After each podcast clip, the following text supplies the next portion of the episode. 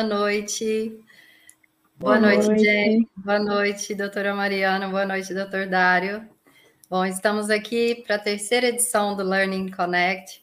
O tema de hoje é o medo pelo olhar da medicina integrativa e temos aqui com a gente dois médicos integrativos que trarão um pouquinho da sua experiência e do seu conhecimento e vão abordar um pouco mais sobre esse esse tema que tem sido tão relevante, né, nesse, nesses anos de pandemia, tem tomado conta aí dos nossos dias, né, da nossa mente, tem influenciado as nossas sensações, o nosso dia a dia. E vou passar para a doutora Mariana. É, primeiro eu vou fazer a minha autodescrição. Meu nome é Mora Ferreira, tenho cabelo escuro com algumas mechas, pele clara, olhos escuros, estou vestindo uma blusa preta e ao fundo tem a árvore de Natal, estou na sala de casa e vou passar a palavra para a doutora Mari. Mais uma vez, obrigada, boa noite, doutora Mariana. Obrigada, Moara, pela introdução. Boa noite, James. Boa noite, Dário, meu colega.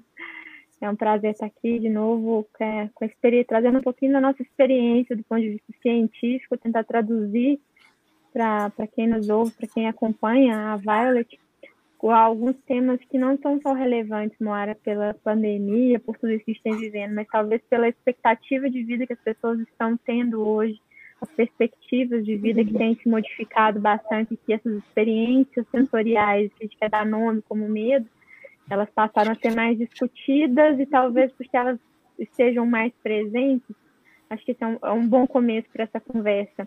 Obrigada, Dário, por ter aceito o convite para vir conversar com a gente. É um, é um prazer mesmo poder discutir com você uma coisa tão, tão, tão, tão importante para a gente, com um colega médico, com um colega que eu conheci é, através de uma, um vínculo de, de uma palestra para um para uma outra empresa. E nesse meio do caminho eu fiquei encantada com a proposta, como o Dário enxerga a medicina, como ele enxerga a assistência médica, muito além do, do conceito de medicina integrativa, traz um olhar literalmente humano, sensível à causa dos das causas né, de adoecimento é, das pessoas. Então, muitíssimo obrigada, Dari, por ter aceito o convite, por estar participando conosco essa noite. É, eu fico muito feliz, né, em vocês terem me convidado eu me sinto assim uma ovelha negra dentro da medicina. Busco sempre uma oportunidade de poder falar, contar essa minha experiência, mas no meio médico onde eu vivo, nos hospitais, eu sou professor dos, dos residentes na Santa Casa, no Madre Teresa, convivo com jovens médicos.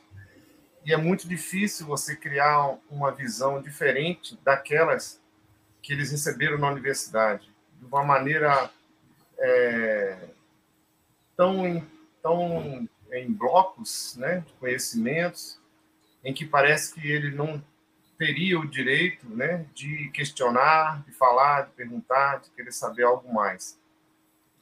Então, o médico recebe uma quantidade muito grande de informações e ele tem que seguir aquilo à risca, sabe? Parece que há um bloqueio. Eu convivo com os médicos, meus amigos, e é muito difícil falar sobre isso. Por isso, essa oportunidade aqui assim, é maravilhosa. Eu poder contar. Eu estou muito feliz a Moara ter me convidado, eu chegar nesse ponto aqui. É, é como alguma coisa entalada na minha garganta que eu tenho que contar, porque é, isso diz respeito à vida das pessoas. Não é uma, um, alguma coisa ligada a uma, um carro, uma oficina, alguma coisa assim. É uma vida humana. São vidas isso é muito obrigado, viu, Mário? Obrigado. Imagina, nós que agradecemos.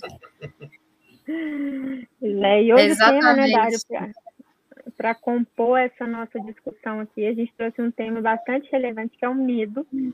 O medo, né, que essa palavra aqui no dicionário tem várias descrições e, e afirmativas do que, que significa o medo, né, que é essa espécie de perturbação do, do, nosso organismo diante de uma, sensação, de uma situação de perigo iminente, que pode ser real ou não.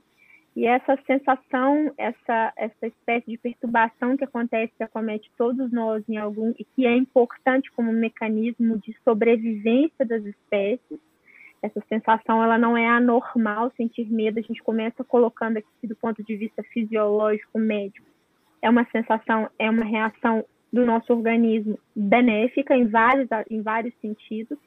E como que isso se torna uma sensação que deve ocorrer, inclusive nós só sobrevivemos e somos a raça humana que somos hoje, porque o medo esteve presente conosco, é o medo que nos impede de nos atirar numa fonte, de nos de enfrentarmos um leão, ou de sairmos para caçar sem termos né, como nos defender dos nossos inimigos, que na, né, quando, quando na época das cavernas. Então, o medo trouxe consequências positivas para a seleção natural das espécies para chegarmos aonde estamos hoje. É, é, o medo que nos faz termos é, cautela, prudência ao dirigir um veículo, ao fazer, ao atravessarmos a rua e não, não queremos atravessar a rua com sinal aberto para os carros. Isso é o medo racional, né, Dário? E é esse medo que é importante que a gente tenha para que a gente conviva bem, inclusive com o nosso corpo, com a nossa saúde, né, com a, harmonia do nosso corpo para não desestruturar. O, a gente vai falar um pouquinho sobre o desbalanço que é a sensação do medo, que é o medo, o medo do medo, ou talvez o excesso de medo, que são as fobias, e como que a gente enxerga isso do ponto de vista da medicina? Vou pedir para o Dário contar um pouquinho de como que ele compreendeu esses medos, traduzindo isso em doenças, né, em patologias, em como que a gente diagnostica que está relacionado a esses comportamentos que são além do necessário, e como que a gente pode, identificando essas situações, como que a gente pode ajudar de alguma forma a entrar, a reequilibrar esse sistema que entrou em, em, em conflito por causa desses excessos. Dário, como é que é e como é que você entende essa primeiro nessa descrição de medo e a realidade do que, que é esse desbalanço funcional do organismo aí para gerar esses excessos e gera doenças. É, eu gostei muito da, é, da sua colocação, né, em pensar numa forma evolutiva de como que o medo foi importante para todas as espécies. Todos nós somos formados de instintos, né, que são programações que nos mantém vivos. Por exemplo, nós temos a, a fome. A fome é um instinto. Imagina quanta gente ia esquecer de almoçar se não tivesse o instinto da fome, da sede, né? Então nós temos vários instintos que o Criador colocou na gente porque ele deixou isso pronto para que você não precisasse pensar: será que eu devo comer porque eu estou ficando meio magro? Será que eu estou desidratando? Eu devo beber água? Então ele colocou esses instintos é, um instinto muito interessante que a gente não percebe no dia a dia, por exemplo, o instinto de piscar. Você imagina que você pisca quando você quer e você pisca quando você não quer. Então, o Criador, eu, eu, eu até criei uma historinha assim, que ele fez o homem, a obra final dele, ele chegou aqui na Terra e falou: Olha, piscar, eu vou colocar um instinto em todos os animais, eu vou colocar em você, você pisca quando você quiser. Não se esqueça que o piscar lubrifica a córnea para que ela não desidrate e crie uma úlcera. Senão você vai ficar cego. Meu trabalho de milhões de anos vai embora. Aí Deus vem aqui na Terra, tá todo mundo cego, porque esqueceram de piscar. Ah, eu estava cuidando da cerca, eu estava cuidando dos animais e esqueci de piscar. Agora que eu estou vendo, meus olhos vermelhos, estou cego. Ele falou: não, não vou confiar em você. Não, não que você não mereça, mas isso eu não vou deixar por sua conta, porque você tem muitos atributos. Eu vou colocar uma programação no seu cérebro, você piscar sem perceber. Isso mostra como por trás da gente tem um criador com uma ideia muito mais complexa muito mais perfeita. E a gente acha que está no comando. Não estamos. O que eu quero dizer com isso? O instinto do medo ele colocou em todas as espécies, porque não existiria mais nenhuma espécie, como a Mariana disse. O instinto do medo é o instinto mais importante que o Criador colocou na gente. Por quê? Ele faz um animal fugir, pular de qualquer lugar para salvar a própria vida. Imagine se, se, os animais não tivessem instinto de medo. Ele olhar um leão chegando e pensar assim: hum, que bicho estranho, coisa tal. Ele não, ele não, nenhum, nenhum ser vivo, né? Ele deixa a própria vida à sorte do predador. Ele foge a qualquer custo. Então, isso nós temos dentro da gente como instinto mais poderoso. Por exemplo, se você está sendo perseguido por um leão, você não sente sede, você não tem fome, você não tem desejo sexual, você não tem nada. O que quer dizer isso? Que esse instinto ele é soberano, ele é o instinto mais poderoso e que o Criador colocou em você para que você perpetuasse a espécie a qualquer custo. Numa hora, numa fuga, Às vezes você, você pisa no espinho, você se machuca. Não é importante. Importante é você manter a sua sobrevivência e garantia da espécie. O que, que acontece? No passado, dividiu o tempo em duas etapas aqui. Uma etapa né, é, da, com a evolução tecnológica, e sem nenhuma evolução tecnológica, o homem vivia mais ou menos desde as, não das cavernas, depois que deixaram de ser nômades, eles passaram a viver vivendo da terra. Ele não tinha supermercados, não tinha açougue, não tinha padaria, ele tinha que plantar a própria comida. Então o homem vivia na terra isolado, não tinha informação que a gente tem hoje, ele tinha que plantar a comida, tudo tinha um ritmo da natureza. Ele não tinha como ele acelerar o milho, o pé de milho, acelerar a vaca para dar leite. Então essas coisas aconteciam naturalmente bem mais devagar. Ele tinha medo? Tinha medo. O instinto de medo é quando vinha uma onça, uma tempestade. Isso era muito raro. O que, que eu vou falar aqui que é importante? Hoje, o medo, a hora que você abre a porta da sua casa, você não sabe se tem um ladrão. Quando você pega o seu carro, você não sabe se você é, vai ser abordado por alguém, você vai ter uma, uma vaga para parar seu carro, se você vai conseguir pagar o seu boleto, se você vai conseguir criar seus filhos como você foi criada, se você vai conseguir é, ter sucesso na sua profissão e a política do país. E a gente teve um acesso à informação muito grande. O que, que, e qual a informação que vende? A informação negativa, a informação trágica. Por exemplo, se eu falo para você, eu viajei de ônibus para o Rio de Janeiro, cheguei lá, fui na praia, peguei um ônibus de volta e voltei. Ninguém quer ver essa mensagem. Agora, se eu falo, não, meu ônibus bateu de frente com um caminhão, crianças voaram, coisa, coisas terríveis aconteceram, isso é você sabe é que é. Isso se espalha uhum. rapidamente porque nós temos uma aptidão por essas coisas. Temos medo, mas queremos ver o medo de perto. Você quer ver o, o, o picadeiro ele quase caindo lá de cima, todo mundo fica olhando. Então nós temos uma aptidão instintiva pelo medo. Só que esse medo hoje ele ultrapassa os nossos limites, a nossa capacidade de armazenar e se preparar para o próximo medo, como era antigamente. Hoje o medo é o tempo inteiro. Medo pela televisão, pelo celular, pela internet, é um medo que faz essa transformação, agora como a Mariana bem colocou. Qual é a transformação? Como que isso vira doença? Muito simples. Muito simples. Quando você está diante, diante de um problema e que você tem um perigo, o seu corpo se transforma. Por que, que ele se transforma? Porque todo medo no passado era medo de um predador. Diante de um predador, você tinha duas opções. Ou você partia para cima para lutar, ou você fugia. Nas duas condições, seu corpo tinha que estar preparado com essa transformação para garantir a sua sobrevivência. O que, que é isso? Você libera uma glândula que tem em cima do rim, chama suprarrenal, libera adrenalina. Essa adrenalina transforma o seu corpo. Ela, ela dilata suas pupilas para você enxergar mais, aumenta o batimento cardíaco para você bombear mais sangue para os músculos é, libera glicose no sangue para você ter mais energia para consumir para os músculos. E muito interessante, é, nessa situação de perigo, você não foi feito para pensar. Você age por instintos rápidos. Você não pensa, se eu correr, eu sobrevivo. Não, você foge, sobe numa árvore, se vira. O que, que acontece nessa observação? No momento de estresse, quando você está brigando aí com seu namorado, seu marido, seu filho, seu patrão, você está no momento de luta. Ou você deveria lutar com ele fisicamente ou fugir dele fisicamente. Só que você tem que falar as melhores palavras para justificar seu erro ou não, para que garanta a, o seu o seu emprego. Só que naquele momento você fala todas as palavras que não deveria falar, todas as palavras erradas, exatamente porque há uma vasoconstricção cerebral, o fluxo sanguíneo sai do cérebro e você liberando uma série de substâncias, você não fala as palavras certas. É como na prova, quantas pessoas falam assim, termina a prova, senta no banquinho, e a outra fala assim, nossa, você colocou lá, é, a resposta certa era e Argentina? Aí você fala, o quê? Meu Deus, Bariloche eu coloquei na, na Europa. Nunca na minha, na minha cabeça eu teria feito isso se não tivesse um momento de estresse da prova. Porque ali você sempre erra as coisas mais banais. Não porque você não sabe, porque você não, você não está em condições de circulação cerebral no momento de. No momento de ali, você deveria estar lutando com alguém e não escrevendo, tentando tirar o proveito máximo do seu intelecto. Então, isso no trânsito também, porque uma pessoa no trânsito é boazinha, de repente ela vai sobrecarregando de adrenalina, adrenalina, adrenalina, adrenalina, e nós viramos monstros.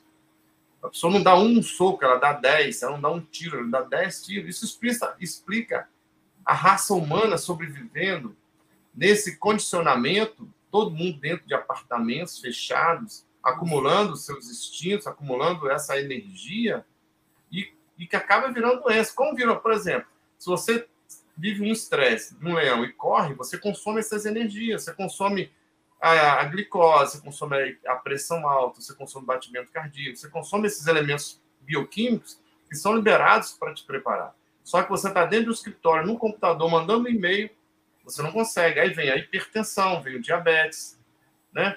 E vem também que as outras doenças é, comportamentais, como a fobia que você falou, vem a depressão, porque isso vai bombardeando seu cérebro todos os dias. Você ir para o trabalho é no trânsito, já vai, você já chega estressado. O homem de antigamente ele ia andando pelo mato, barulho de ventos, passarinho. Então não tem como a gente usar a mesma medicina do passado para tratar essas doenças. Como eu falei, os residentes que chegam para mim, eles, eles incluem todas as doenças do paciente, todo histórico, toda a anamnese, Mariana sabe muito bem disso, a anamnese perfeita, você investigar todas as doenças, menos o doente. Você não coloca o doente nessa lista. Você, por exemplo, hum, significa perguntar se ele é casado, se ele tem filhos, se ele trabalha, se ele está feliz, como é que é? Como é que é esse indivíduo que a medicina excluiu? A medicina de hoje é a medicina do passado. As doenças são diferentes. Só que nós temos esses, esses, esses alunos da medicina engessados pelos professores, que também foram alunos, são catedráticos e tendem a passar a, a informação de Hipócritas, Hipócritas a, a, milha, a dezenas de anos do mesmo jeito, esse, esse jeito paternalista de, de, excluir o paciente, que hoje o paciente tem acesso à informação, o paciente não é mais o mesmo, e isso é um impacto. Essa medicina gestada não dá mais, né, Mariana? É, eu acho que você, você falou uma coisa muito interessante. Acho que você falou uma coisa extremamente interessante e relevante ao nosso meio, né? Que é é, o medo, né, sendo uma reação fisiológica, muitas vezes o paciente ele chega para a gente hoje já conseguindo conseguindo fazer o link dos problemas que estão afligindo, às vezes, as doenças orgânicas, né, como você disse aí, um sujeito que infartou, e é fácil explicar isso através do infarto, muita gente brinca, né, ah, o sujeito infartou por causa de um estresse muito grande, o sujeito infartou porque estava no trânsito, o sujeito infartou. E explicar isso é que fica um exemplo muito, muito, muito significativo.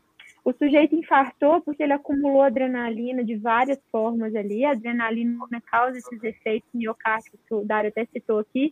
Uma palpitação, um consumo exagerado de alimentos ricos em gordura, porque tem isso também, né, Dário? No momento que a gente está com medo, e a gente tem uma outra substância que é liberada em grande quantidade aí, que é o cortisol, e ele é importante também faz com que a gente tenha uma tendência alimentar, uma preferências alimentares com medo exagerado, ele traz as preferências alimentares por coisas gordurosas, coisas de maior consistência calórica, né, no sentido de dar mais energia, e isso faz com que a gente se alimente para vários, para várias, no modo instintivo da coisa, isso é muito fisiológico, é importante para nossa sobrevivência das espécies mas repetidas vezes você consumir isso vai entupir suas, suas artérias e com isso a chance de um infarto, de um, de um derrame, de um AVC aumenta. Então, o sujeito que acumula esse estresse que a gente está dizendo aqui, hoje banalizou-se até a palavra estresse como sendo uma coisa da rotina, Exatamente. faz parte do combo inclusive uma certa fase da vida, você não ser estressado, você não está trabalhando, você não está produzindo, não tá... isso não tem nada a ver. Uma vida ocupada é diferente de uma vida estressada, né? A medicina prova isso para a gente o tempo inteiro. E, e, o que acontece, na maioria das vezes, é que esse acúmulo de é, vícios de postura que vem com o estresse, com o medo, com, as, com, a, com, a, com situações de urgência mantidas. É como se o sinal de alarme nunca desligasse. Aí é um, é, são vícios de postura de pessoas que vão acumulando essas, essas sensações que estão envolvidas na palavra medo. E em dado momento, estando o organismo dela todo em sinal de alerta, todo com sinais de alarme continuamente ligados, sem descanso para o músculo do nosso coração, que é o miocárdio, faz com que a gente eventualmente pare. E isso vem na forma, às vezes, de um infarto. Fulminante ou não, depende da, né, da, da, da evolução da situação, mas é, eu, eu costumo dizer para os meus pacientes, Dari, que a gente explicaria muita coisa pela, pela, pela nossa ideia e eu compartilho das suas é, em relação ao que traz as pessoas, o que traz o adoecimento para as pessoas.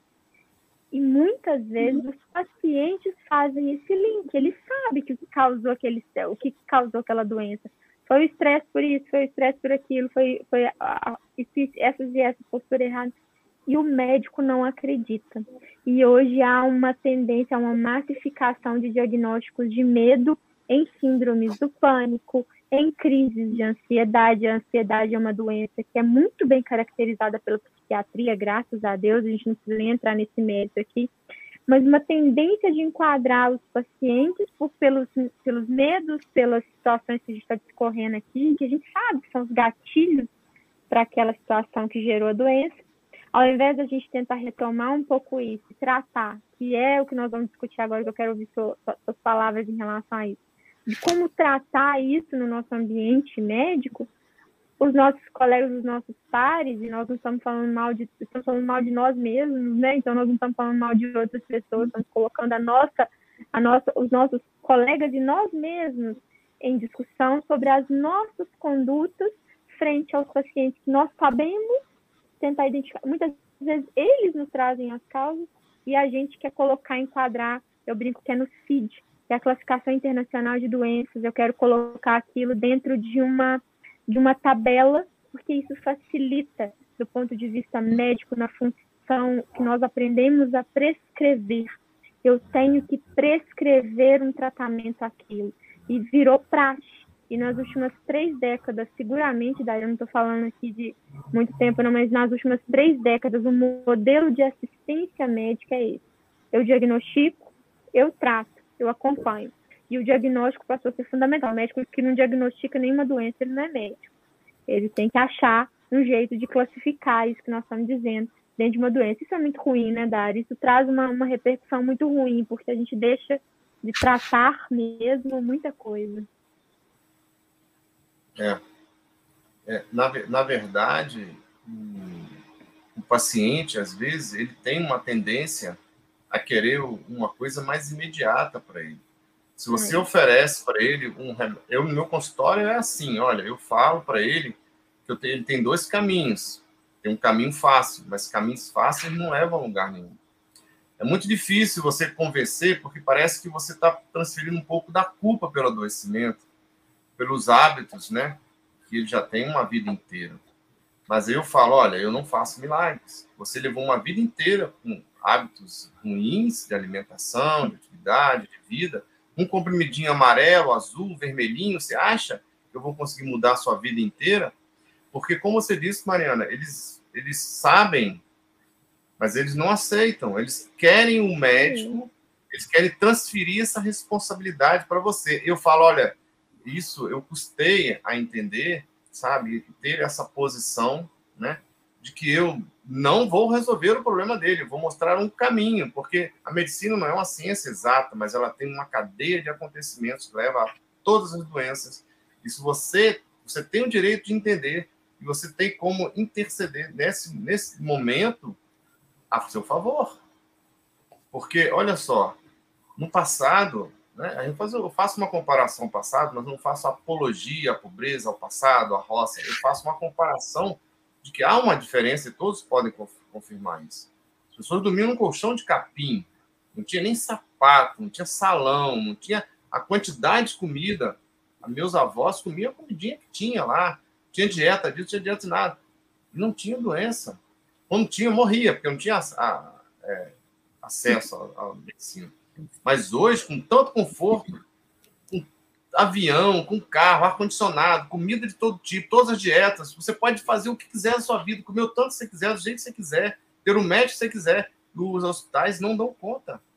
Está tudo, tudo abarrotado. A depressão no mundo já é a doença mais incapacitante do mundo. As doenças cardíacas no Brasil, elas, elas são um número impressionante de gente que morre com doenças cardíacas, doenças oncológicas, doenças, câncer já no Brasil é uma coisa impressionante. Então, assim, é você mostrar para alguém assim que ela tem uma responsabilidade é muito difícil no seu consultório. Mariana deve saber disso. É difícil até você abordar, mas você tem um jeitinho, mostrando, olha, tem um caminho que você vai melhorar, né? Aí você, aí hoje é um espaço que entra a medicina alternativa, integrativa, que é o que, na minha opinião, é um, uma saída, sabe? Até para os médicos, porque nós estamos adoecendo. Acreditar é tanto na medicina, né? Nem como profissão hoje está dando certo mais, porque você ganha pouco, tem que ter um status, né? Você tem que morar num bairro bacana, tem que ter um carro bacana, você tem que ir para Paris e ganhando uma micharia de consulta, né? E Aí o médico tem que trabalhar demais. Trabalha, dá um monte. Eu vejo isso, está no, nosso, tá no nosso dia a dia, né, Mariana? Hum, trabalhando com peso, de né?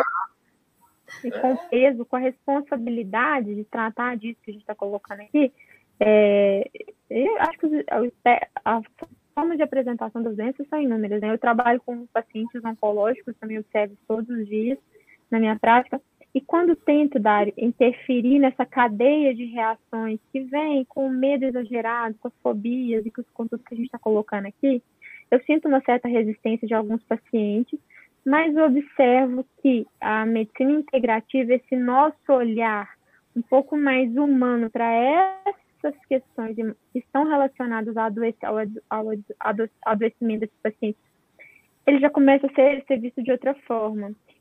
Eu acredito que a minha formação tenha sido como a sua formação bem técnica, no sentido de a medicina ela tem um papel importantíssimo na parte técnica. Aliás, sem a técnica, eu gosto de frisar nas palestras que eu dou sobre isso, nas conversas que eu tenho, o médico que não é bem formado, dificilmente ele vai conseguir, inclusive, saber o que é medicina integrativa, ao contrário do que as pessoas pensam, porque a medicina integrativa vem da integralidade da ação de entender que nós não somos os únicos responsáveis pela conduta do paciente, que, aliás, o ator principal de cada situação de, de adoecimento é o próprio paciente. Então, eu chamo a atenção para esse conceito do que é a o conceito de medicina integrativa não é novo, nós não estamos inventando a roda, né?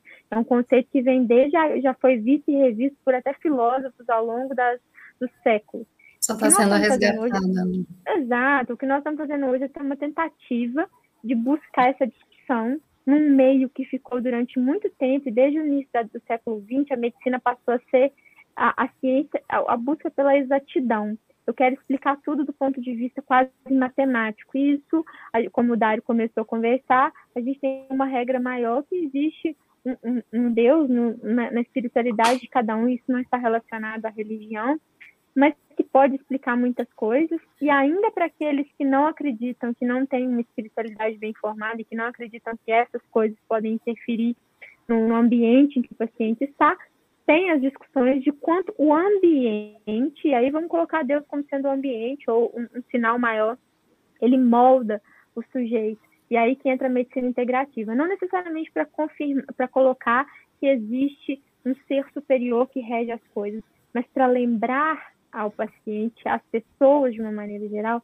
de que o ator principal é ele e que o ambiente ao qual ele está inserido tem uma interferência direta em tudo que ele vive, convive, explora e tem como consequência. Então, trazer a ideia da medicina integrativa é um desafio muito grande. Eu acho que no nosso dia a dia a gente tenta executar e, e, assim, minha, eu pergunto para você, como é que você, como é que essa ideia veio na sua cabeça dentro de um cenário prática bem, bem, bem assistencialista que você vive, né? Porque você está no, no, convívio direto com o paciente, você não é o tipo de profissional que está. É, não é um burocrata, você está em contato direto com os pacientes. Como é que você compreendeu? Como que foi esse start dentro de você como médico para entender que o seu papel ia muito além de prescrever receita, ir embora para casa e aquilo ali não faz parte mais da minha rotina?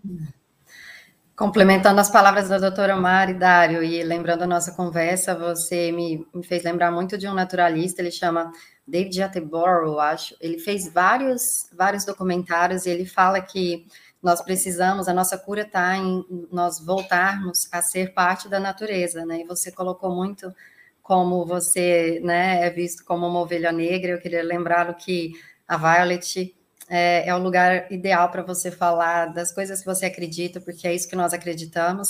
E ele fala, inclusive, que nós precisamos muito mais do que inteligência para entender isso, mas nós precisamos de sabedoria.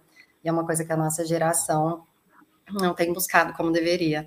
Então, se você pudesse compartilhar um pouco do que você me contou, dessa sua experiência, do que você vê que a medicina né, tem se tornado, e não é só você, a medicina integrativa está em grandes hospitais né, renomados no Brasil, ela está na Violet, ela é, é real, eu acredito que, como a Mari falou, ela, a gente é um resgate, o que é, o que é preciso nesse momento é disseminar mais essa informação, né, essa importância, como você disse, de não ser o técnico e de olhar né, só a, o paciente e as doenças, mas todo o contexto social, espiritual, emocional, dia a dia, né, e todos esses aspectos, e como tem sido importante né, é, a participação de tratamentos como a meditação, a yoga, a aromaterapia, como isso agrega, e esse resgate da natureza, né, que está aí desde de dos, do, da parte médica e da, do, dos tratamentos mentais, todo mundo está dizendo a gente precisa voltar para a essência, a gente precisa voltar para o natural,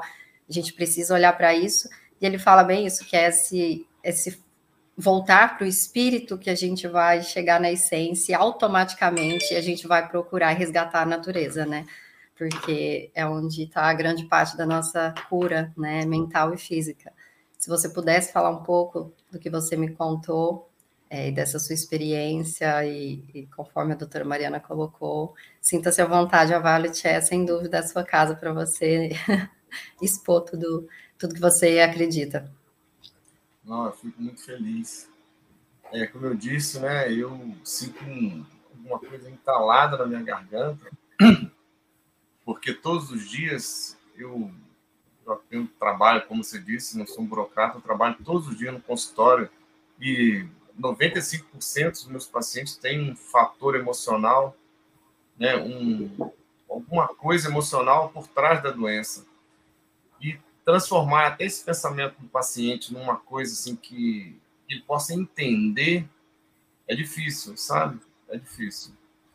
É, a Mariana sabe disso, o consultório realmente é um lugar onde a gente aprende muita coisa, sabe? Eu acho que eu, eu aprendi mais com meus pacientes do que com a medicina em si. É como disse a Mariana, ela me deu uma, uma, uma, uma força técnica, né? até mesmo assim, é importante, eu uso muito, eu opero muito, eu faço muitas cirurgias, mas eu eu, eu, eu, eu vejo de um outro ângulo o adoecimento, a doença, até as cirurgias e eu me relaciono isso, até o vínculo que eu crio com o paciente em relação a isso já é um vínculo diferente. Porque, como a Mariana disse, tem um, ambiente né, que nós estamos, que, nós criamos esse ambiente, a presença de Deus, né, o Criador. Eu, eu, nós somos irmãos. Quando o paciente entra no seu consultório, ele largou a família, ele largou o trabalho, nesse tempo que é tão corrido, ele senta diante de você, não é para consertar o carro, a bicicleta, ele chega ali, pedindo ajuda sobre a única coisa que sobrou para ele, que é a sua vida, o seu corpo. E nesse momento, a gente sente que Deus está presente, porque você está cuidando do filho de Deus. Você quer ver que te dá alegria, Moara, é cuidar do seu filho, é dar alegria ao seu filho. A alegria multiplica, como a dor multiplica na mãe, a alegria também. Eu acho que nós médicos realmente temos essa missão, a missão de, de curar a alma, sabe? E nos dias de hoje, isso se torna ainda mais importante, mais evidente. A minha experiência é que eu consegui mudar a vida de muita gente, muita gente. Eu lembro uma vez que uma paciente me contou essa história, eu achei interessante, isso é o dia inteiro, tipo, eu passaria a noite inteira te contando essa história, mas uma foi interessante que ela contou de um certo jeito engraçado, que ela estava num velório e uma outra paciente chegou para ela e falou assim, menina, você está tão bem, eu estou curada nossa, você estava tão ruim, tão péssimo, suas doenças, cheio de coisas, cheio de médicos, o que, que você está? Não, eu fui curado, mas quem te curou? Não, foi o doutor Dário. Ele falou, não, mas ele te operou, e o que, que, ele, que, que ele fez? Te operou, te deu que remédio? Não, ele mudou a minha vida. Ele abriu as janelas, as portas, e me mostrou o caminho a seguir. Pronto, não fiz nada, mostrei um caminho.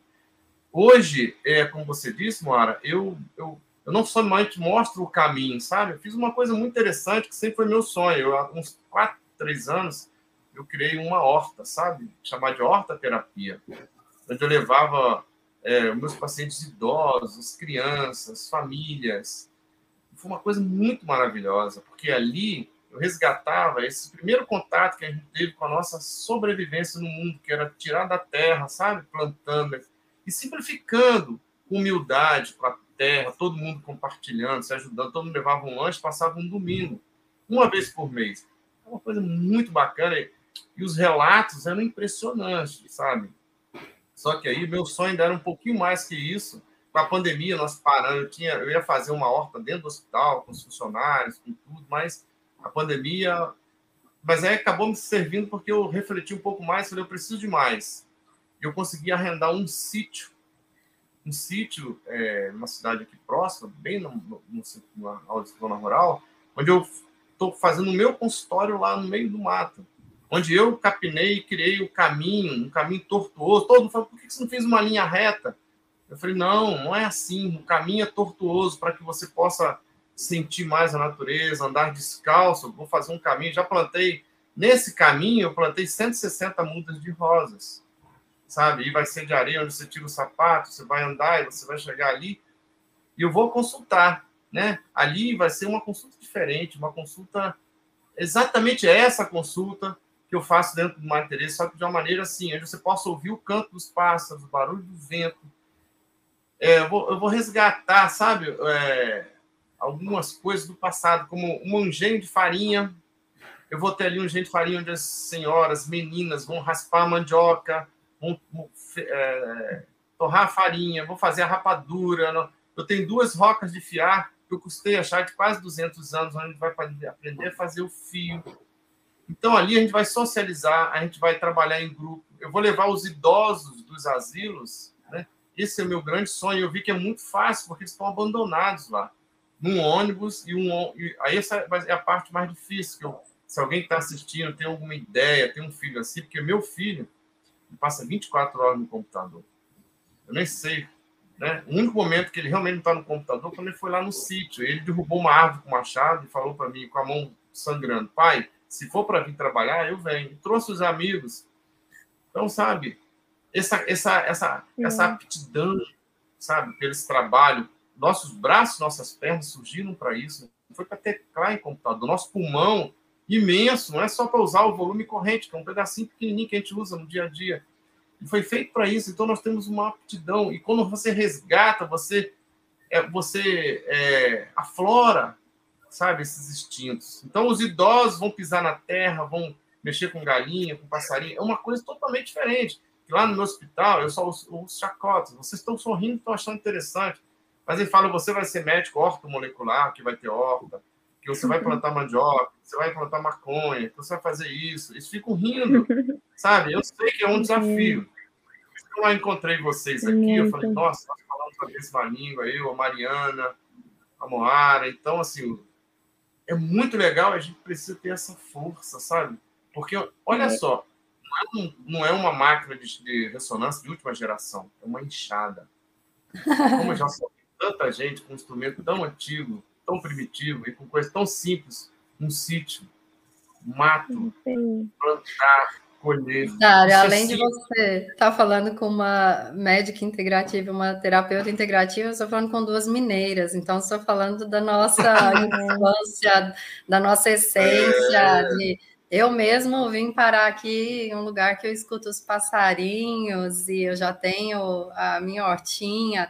Carol, que está aí nos bastidores, e o Dani, a gente sabe, todos nós, a gente fala desde sempre de ter, é, morar numa uma fazendinha, ter esse lugar e plantar, porque é, é impressionante. Eu ensino meu filho, desde que nasceu, ele ama, ele pega nas plantinhas, ele beija, ele faz carinho e tudo, ele adora é, jardinagem, e, e, é impressionante como ele está na cidade, ele fica agitado, e quando ele está nesse ambiente, no jardim de casa, sim, ele sim. fica é outra outra criança. Então, outra isso é extremamente importante. Você começou né, falando sobre essa preocupação real com o paciente, né? Que eu falo que na minha experiência eu aprendi muita coisa com a espiritualidade, hoje a medicina confirma isso.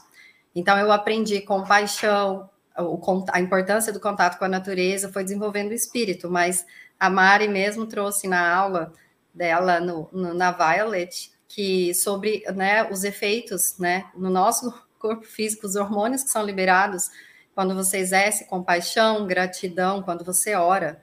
Então, hoje a medicina só vem comprovar o que o espírito tem ensinado desde sempre. Então, a importância da compaixão, quando a gente fala de empatia, né? A psicologia entende que a empatia é uma coisa que foi construída socialmente. Descobrimos agora recentemente neurônios de espelho, então a gente sabe que na realidade você compreende a experiência do outro porque você tem aquilo dentro de você, né? É uma coisa que a gente carrega, que vem, então, é muito bonito ver a medicina confirmando que a espiritualidade tem ensinado e mostrando, a ciência mostrando realmente como isso é importante, é necessário e como nos faz bem, né? E como não é uma, é. uma construção social ou psicológica, né? É da nossa essência. Quando a Eu gente acho pega... importante uma, uma colocação, desculpa te interromper, acho importante uma colocação do que o Dário falou, Moara, que é trazer a reflexão de que o projeto do Dário, que é incrível, eu acho que é, é não é um projeto só a ser copiado, né? ele tem que ser expandido em larga escala.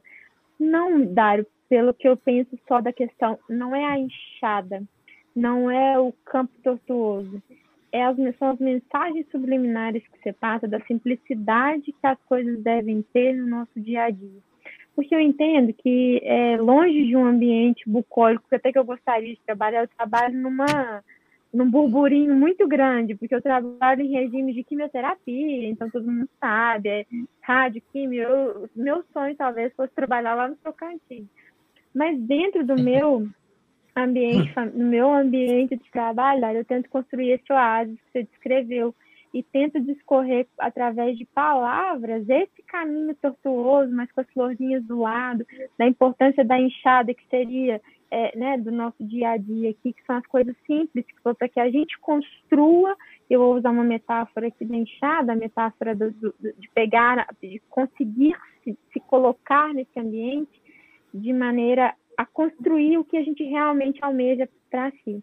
Quando um paciente chega para mim fragilizado com o diagnóstico de um câncer ou precisando de um diagnóstico de um câncer, porque ele há, ali há uma suspeita, obviamente eu lanço todos os recursos tecnológicos que eu posso para que eu chegue ao diagnóstico de forma rápida, para que ele tenha um alívio dos sintomas, para que ele tenha, porque eu sei que isso é impactante, e em paralelo eu tento construir esse oásis para levar um pouco de, de tranquilidade, porque eu já compreendi na minha prática que a, a minha terapêutica, né, minha, tudo que eu prescrevo só vai ter um sentido amplo, e é aí que eu busco a integralidade das funções, né, a medicina integrativa, que eu consegui alavancar essa história, esse meio, esse, esse ambiente que o paciente vive, qual é a história por trás daquele câncer, porque eu ainda brinco com os pacientes, o câncer é isso aqui.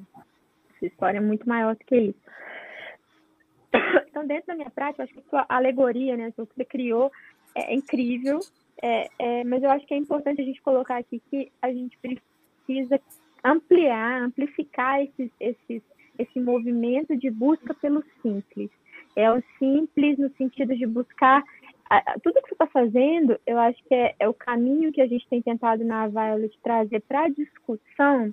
Eu acho que a ideia é essa, a Violet é uma plataforma de fala, né? O James está aí nos ajudando a contribuir para que seja, inclusive, acessível a quem não consegue nem nos, nos ouvir. Então, a ideia é que a gente faça chegar a mensagem que precisamos voltar à nossa essência, de seres humanos que precisam se conectar com a natureza, que precisam se conectar com o nosso íntimo, com o nosso eu, com o mais simples. A terra, a, a metáfora que você usa aí para comparar, né, e que você faz perfeitamente e que os seus idosos, eu tenho certeza que serão beneficiados em grande, num grau muito grande, as crianças também, é exponenciar. Se a sua ideia é conseguir chegar como sementinha nos seus residentes, em outros colegas, para que isso seja exponenciado. E, e, e, a gente comece a falar disso de forma mais clara, que medicina não é mais, não cabe mais só dentro do jaleco receituário e canetada com carimbo. Isso realmente já não tem mais prática, isso, isso já não tem mais um caminho para isso, não. Isso aí já passou. Sem dúvida, a mesma, na realidade, a, a Violet, quando a gente fala né, dessa liberdade emocional e espiritual, é, é sobre esse autocuidado de autoterapia. E da mesma forma, eu entendo que é pela espiritualidade sermos curadores de nós mesmos, né? Então, não é um guru espiritual ou um médico que vai cuidar da nossa saúde, porque, sem dúvida, a responsabilidade está na nossa mão. Eu mesmo presenciei várias familiares e pessoas íntimas, vocês dizem o que deve fazer e a pessoa não faz, e o tratamento não, não vai ser bem sucedido, porque não depende de vocês executar as ações que, né, que vão, vão gerar esse resultado. E da mesma forma, na, na, na cura emocional, espiritual, é, depende dessa autonomia, essa, essa né, esse lugar da pessoa se colocar como o, o curador de si mesmo, seja físico, emocional ou espiritual. Mas uma coisa que é, eu percebo, doutora Mari, no que ele diz desse contato, é que independente dessa, né, da nossa rotina, dessa vida urbana, naturalmente, quando a gente se volta mais para a essência, você se volta para o todo, a, a compaixão, o contato com a natureza se torna algo automático, uma consequência e necessário. Então, quando a gente vai falar de, né, vocês sabem muito melhor do que eu a questão de como o nosso cérebro ele adora distração, distrações e novidades. Então, quando quanto mais estímulos, mais a gente se afasta da nossa essência, mais a gente se afasta desse convívio essa conexão, né? Não é um convívio, a conexão com o outro e com a natureza, que é extremamente benéfico para nossa saúde física, mental e espiritual. Então, sem dúvida, esse trabalho, né, Dário, e, e essa mensagem que você vem passando, e não só passando a mensagem, mas, como a Mari falou, executando, é de extrema importância para que seja disseminado e que a gente possa entender a importância disso em todo o nosso desenvolvimento integrativo, né? Corpo, mente espírito. Dá, se você quiser dar estágio para os meus pacientes, eu consigo, eu consigo ônibus para levar. Pode ficar tranquilo que eu consigo ônibus para levar uma turma, tá? Assim, não digo que é, a gente tem exemplos, eu tenho colegas, né? Nós temos colegas maravilhosos da cardiologia, da neuro, e cada um tem seus, seus, né, seus, seus suas histórias para contar.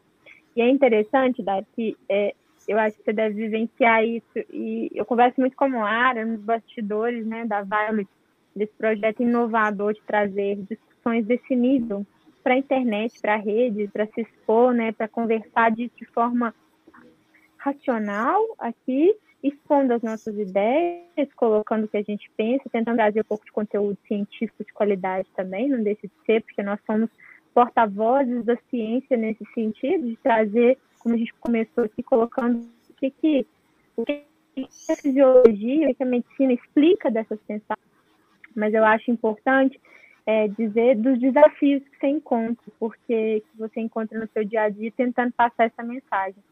E aí acho que quem nos ouve pode pensar que esse projeto é um projeto lindo, um projeto que saiu da sua cabeça, da sua mente maravilhosa e que foi implementado em segundos e que você é um, um bem-sucedido maravilhoso e eu tô lá no meu burburinho do consultório, ainda não consegui evoluir, nem para fazer reuniões no horário que eu quero, porque ainda preciso evoluir nesse sentido. Mas é, é, eu queria que você contasse dos desafios, porque isso envolve os desafios com, com os nossos pares, com, a, com entre os médicos e com, com você mesmo. Como é que foi esse dilema pessoal aí para tentar entrar nesse, nesse caminho desbravar esse caminho e o que, que você enfrenta com isso, com essa luta por um objetivo que é maravilhoso, de transformação mesmo do ser humano. É, na verdade, né, a, a, minha vida sempre foi uma vida muito corrida, né? Eu, até minha esposa mesmo, ela, nossa, não é possível. Hoje você vai lá, né? Ela não gosta de lá. Então, é uma dificuldade. É, eu tenho que arrumar um, um, um dia, né? Para ir para o sítio, eu, eu também estou gastando, eu estou construindo tudo, né? É, é, um, é um grande desafio. Eu, quando eu comecei a pensar nesse sítio, por exemplo, né? Eu rodei, você falou em dificuldade, eu rodei num raio de 100 quilômetros todas as prefeituras de, de, ao redor de Belo Horizonte, sabe?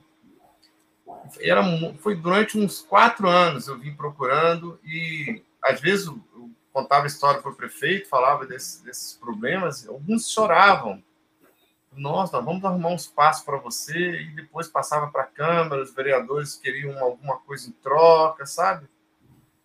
Uma contrapartida de votos, de dinheiro, e a gente foi, sabe, peregrinando até praticamente desistir. Falei assim: olha, não é do ser humano doar nada. A gente tem um, sabe, assim, um ímpeto, uma coisa assim, instintiva de. Às vezes tem uma pedra ali no meio do seu sítio ali que não serve para nada. Eu falei, posso pegar essa pedra? Parece que ah, essa pedra talvez eu use para explorar o galinheiro um dia. Então o ser humano não é de doar. Então isso foi uma luta muito grande, sabe? E outra coisa é tirar como o sítio, por exemplo, não é um lugar em que eu quero que as pessoas voltem no tempo, nem que abandonem a tecnologia, e nem eu. Eu vou lá, meu sonho é ir lá passar um dia lá, sabe? Meu dia está garantido, que eu adoro isso, adoro roça, adoro capinar, adoro plantar. E se tiver paciente, eu vou atender. Se não tiver, eu vou trabalhar muito feliz, sabe? E os mutirões no final de semana, que são isso já funciona. Meus pacientes vão de carro, de ônibus, de van, todos vão e todo mundo trabalha. É, mas lá é um espaço aberto, vai funcionar direto. Nós conseguimos esse sítio depois de muito sacrifício, uma pessoa que estava abandonado, e eu capinei, eu limpei, eu, eu, trabalhei muito, eu fui muitas vezes, eu gastei dinheiro com, com esse sítio.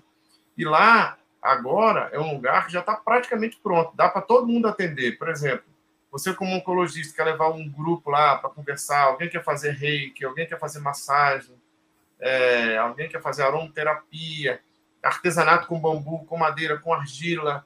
Lá vai ser de tudo. Um sítio, inclusive, eu arrendei ele por 10 anos. Todo mundo, até os familiares, falam, mas por que você não comprou um sítio? Porque tudo ficaria para você. Até essa ligação material eu não quero ter, eu quero ter uma ligação espiritual. O que aquele sítio vai me dar, já está me dando, é paz espiritual. Eu não consigo comprar, nem por mais milionário que eu seja no mundo, eu não consigo comprar gratidão, eu não consigo comprar com nenhuma moeda que não seja o amor, sabe?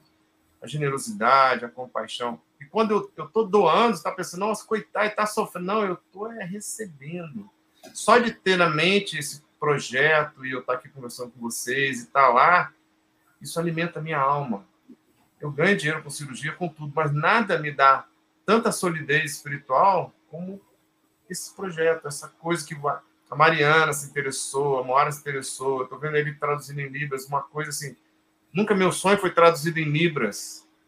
Né? Isso é um orgulho para mim, assim, eu fico emocionado, sabe? Feliz demais, porque é muito legal, sabe? Eu acho que não há coincidência.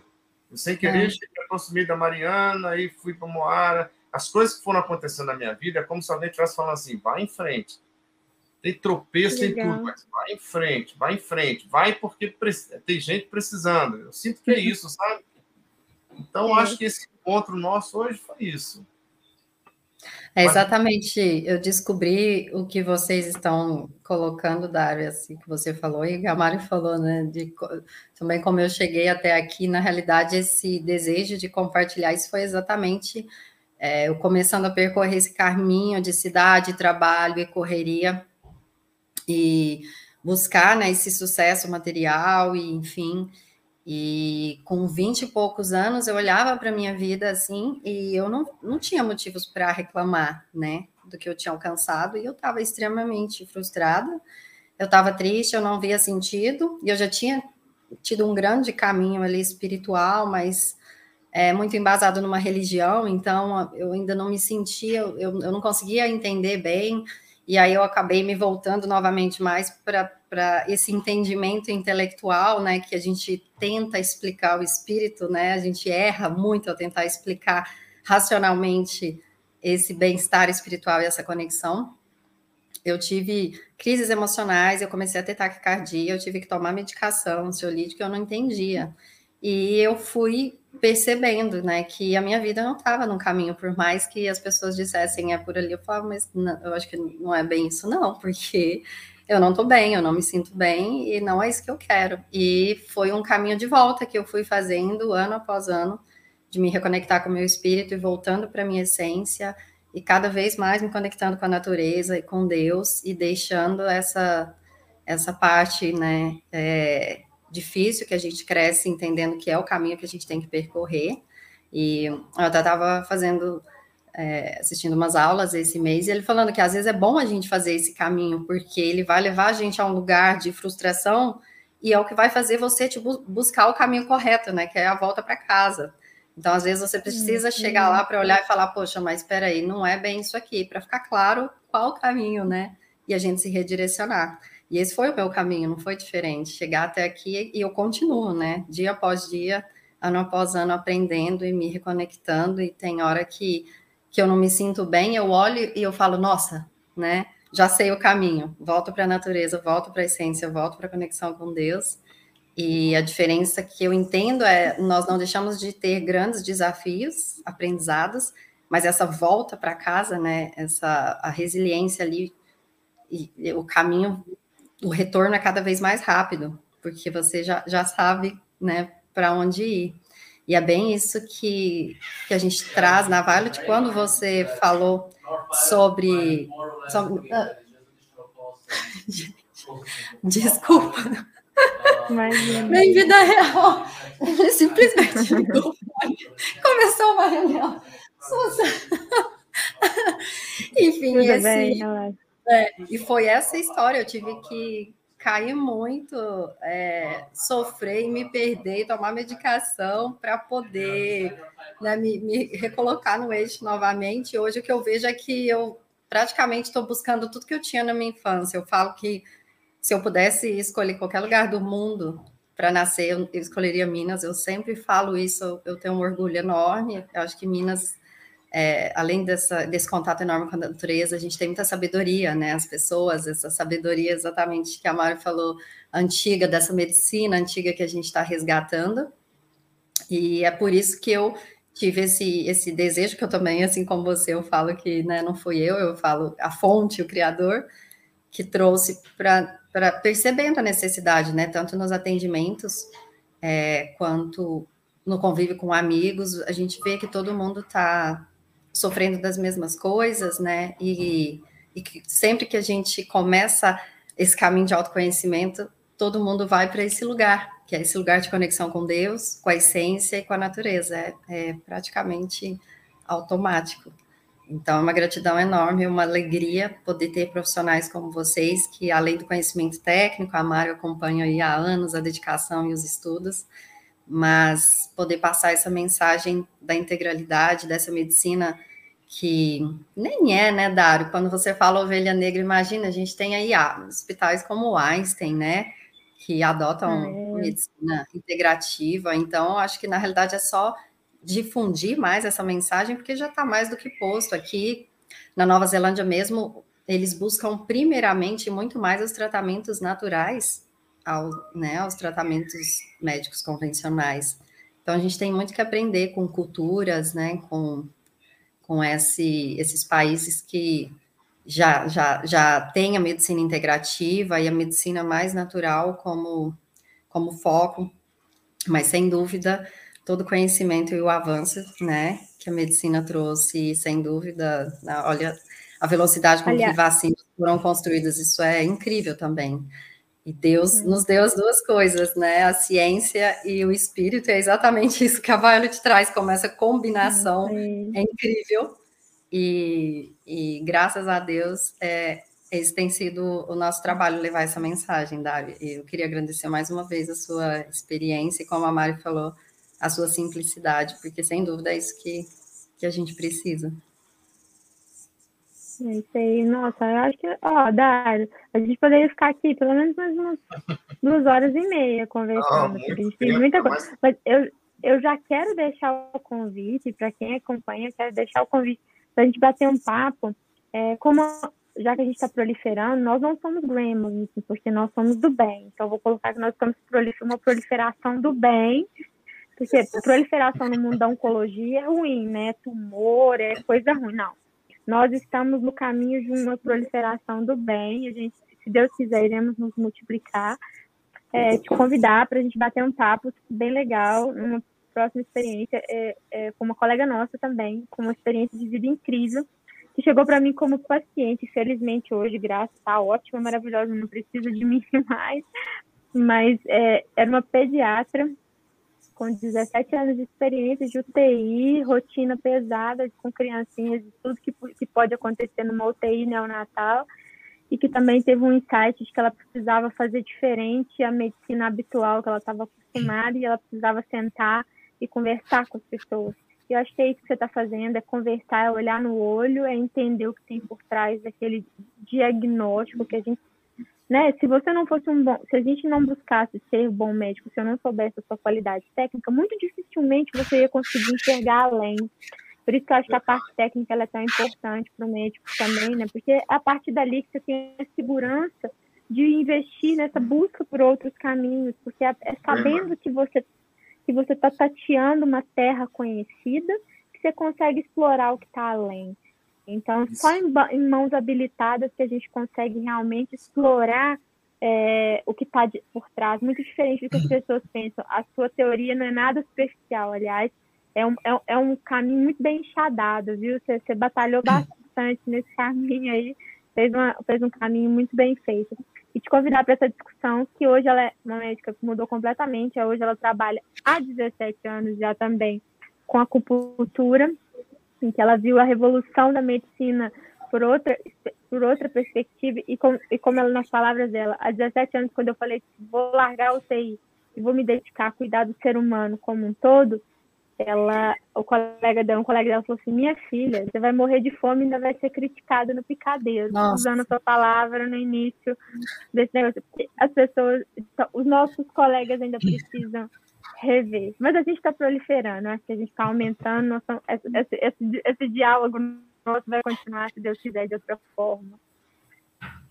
Sem dúvida, foi mesmo muito, né, por tudo e, e, deixar você finalizar aí, vou deixar você dar o, o eu espero que você já aceite o convite, eu estou colocando em rede, porque aí depois não tem erro, né, Moara? Se não aceitar, você aceitar, já está aqui, já está já tá gravado, tá já, já deixei, deixei claro que aqui ele tem uma casa nova que ele vai ter que frequentar, vai fazer morada.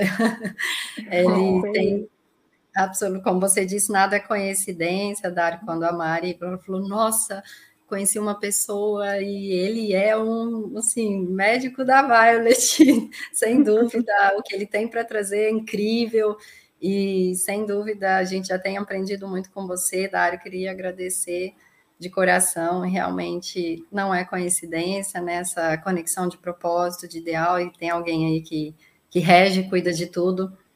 Seja bem-vindo para mais, sem dúvida, mais experiências, mais contatos. A Mari já falou também dessa profissional, com cultura também. Eu tenho, eu não tenho essa experiência, mas tenho amigos que tiveram resultados incríveis que amam e propagam aí a importância né, da acupuntura nos nossos dias também, como medicina integrativa, e eu fico muito feliz, muito grata, e agradecer em nome da Violet, da Carol, do Dani, de todo o time, e agradecer a presença de quem está nos ouvindo, e sem dúvida, mais oportunidades virão.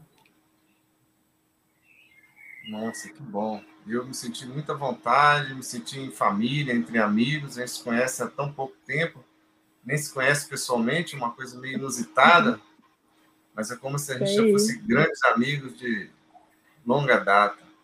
Isso é uma identificação espiritual, certamente, que a gente tem.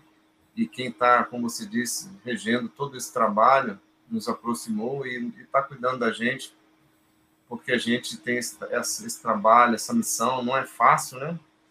As coisas boas realmente têm um caminho mais árduo, mas a gente está aqui junto. Eu me sinto agora mais fortalecido com vocês, me sinto muito mais à vontade. Essa semana já vou trabalhar mais lá, mais feliz, sabendo que tem vocês junto comigo. Lá, inclusive, né, já que eu vou participar sempre aqui com vocês, vai ser uma. Vamos juntos, né? E lá é um momento de reflexão, não é assim, um, não é meu, né? Quem quiser, faço convite, você, ah, você faz reiki, Qualquer coisa é seu, você pode ir lá, o espaço está lá, vai ficar funcionando todos os dias. Quem quiser saber mais notícia, tem no Instagram, chama Sítio Terapia Underline Itabirito. Não é Legal, Sítio Terapia Underline Itabirito. Ali tem alguns vídeos, algumas fotos das hortas, das coisas. E como está começando com essa chuva, a gente adiou um pouquinho a inauguração lá, né? Porque a estrada é de chão. Eu até estava hoje tentando comprar uma carroça. Para levar as pessoas, já que a carroça é cavalo uma dólar. É isso aí. Maravilha, Essa necessidade resgatou.